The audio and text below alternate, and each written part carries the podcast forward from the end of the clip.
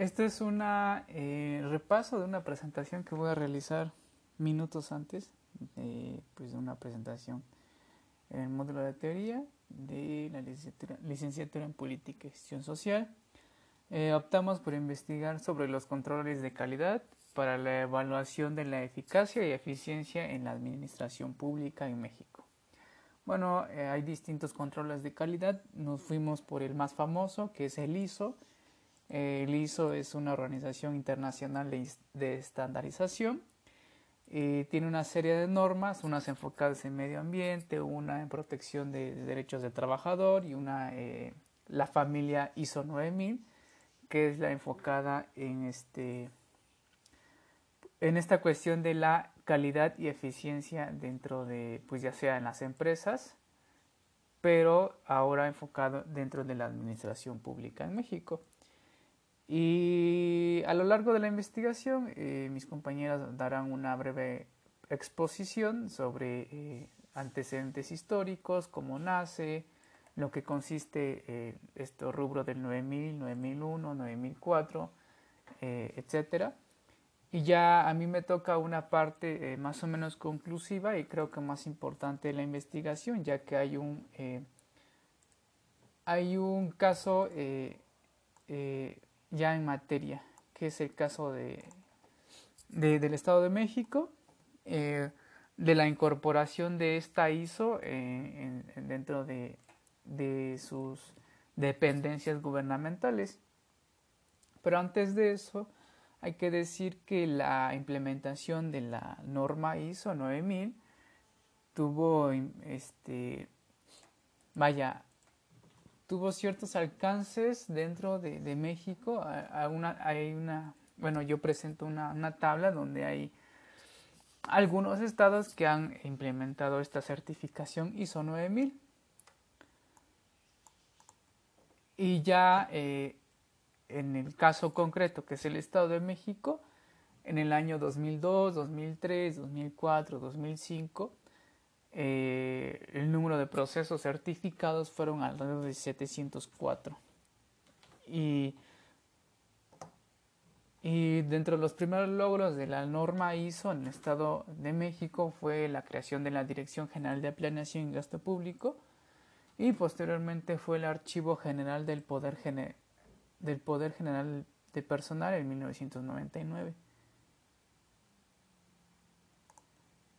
Eh, algunas de las certificaciones en las dependencias del Estado de México fue dentro de esos años fue la Secretaría de Finanzas con 48 procesos certificados por la ISO, la Secretaría de Salud con 14, eh, Secretaría del Trabajo 3, etcétera, etcétera.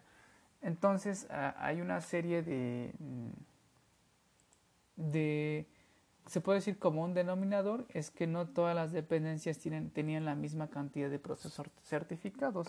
Es bastante obvio ya que cada dependencia tiene sus rubros, sus rubros en donde se maneja. En total fueron alrededor de, 100, alrededor de 165 procesos certificados durante esos años a, cargo de la norma ISO 9000. Y bueno, eh,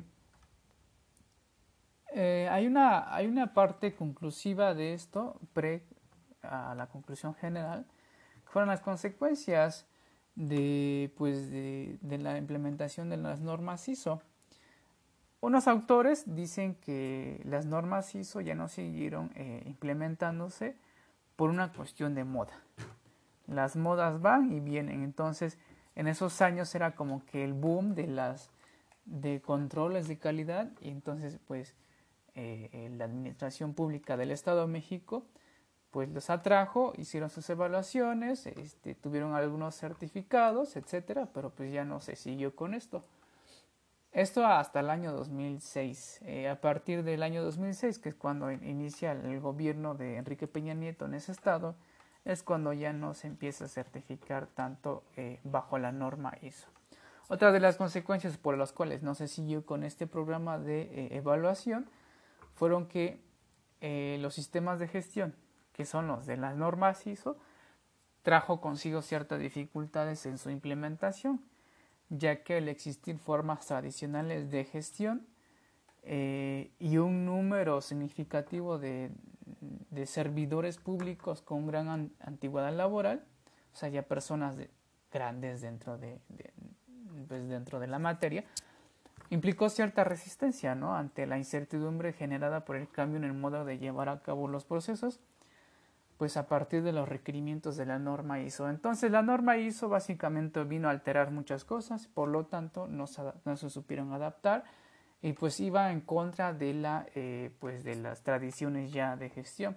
O dicho de otra forma, eh, como lo dijo Douglas North, es, es una cuestión de, este, de, dependencia de la trayectoria. Otra forma de, eh, vaya, más o menos evaluar, identificar qué cosas están mal dentro de la administración pública es a través del control interno a, cargo del Instituto Nacional de la, Administración Pública. Este instituto tiene como objetivo contrarrestar las instituciones eh, en problemas de corrupción, incompetencia e impunidad.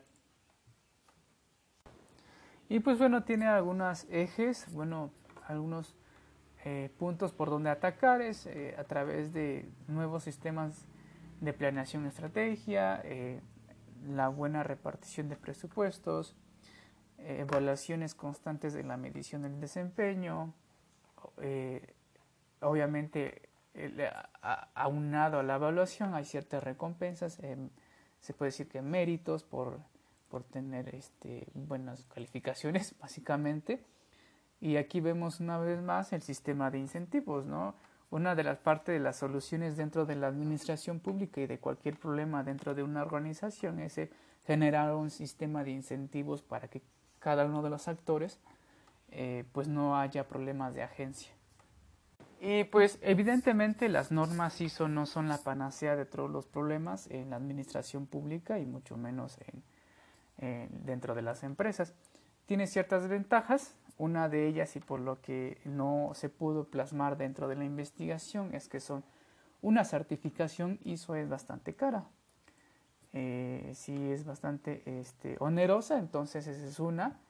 Y pues son, se puede decir que son poco viables eh, en cuanto a materia de recursos, en el ahorro de recursos, la flexibilidad, la agilización y la eficacia. Eh, unos autores decían que esta eh, implementación de controles de calidad por parte de la norma ISO hace que eh, algunos procesos o procedimientos, mejor dicho, no se agilicen, sino que sean más, un poco más burocráticos. Si de por sí dentro de la gestión pública en México hay una, se caracteriza por ser meramente burocrática, Ahora que se le sume eh, la implementación de una norma ISO como un requisito dentro de un procedimiento, pues va, eh, no va a ser tan eficiente. Eh, otra desventaja es que deben considerarse las políticas públicas para abrir paso a estas normas y brindarles legitimidad para su mayor aceptación dentro de la población. No hay cierta aceptación dentro de la población. Se desconoce mucho de la norma ISO. Entonces, esa es otra desventaja. Y una más que parece un tanto... Em, mm, se puede decir que no es trivial, pero tampoco es que sea muy importante. Es la de que una norma ISO como un sistema de estandarización internacional viene a, este, violentar de cierta forma la soberanía de, pues, de las normas mexicanas. Pero pues eso, eso es un tema ya discutido, etcétera. Entonces, como que no, por eso digo que no es tan trivial, pero tampoco es muy importante. Bueno, las conclusiones a las que llegamos como, como equipo es que eh, la obtención de una certificación bajo la norma ISO se ha convertido más en un fin que un medio para alcanzar la eficiencia. Básicamente es un requisito pero ese requisito no significa que vamos a ser eficientes. Y la otra conclusión es que los costos de las iniciativas e instrumentos de calidad han sido muy altos, es lo que mencionaba anteriormente, y han contribuido a imprimir mayor complejidad al funcionamiento de la administración pública y por ende a la prestación de los servicios.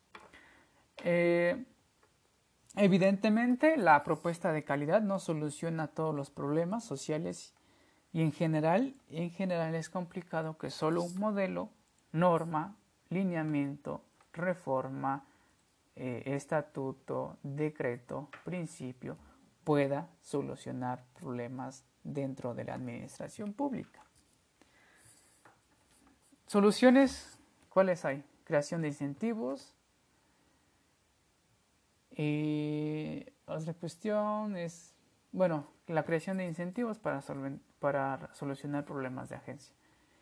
Y bueno, esto es este, a grandes rasgos lo que voy a exponer dentro de mi exposición sobre los controles de calidad para la evaluación de la administración pública en México.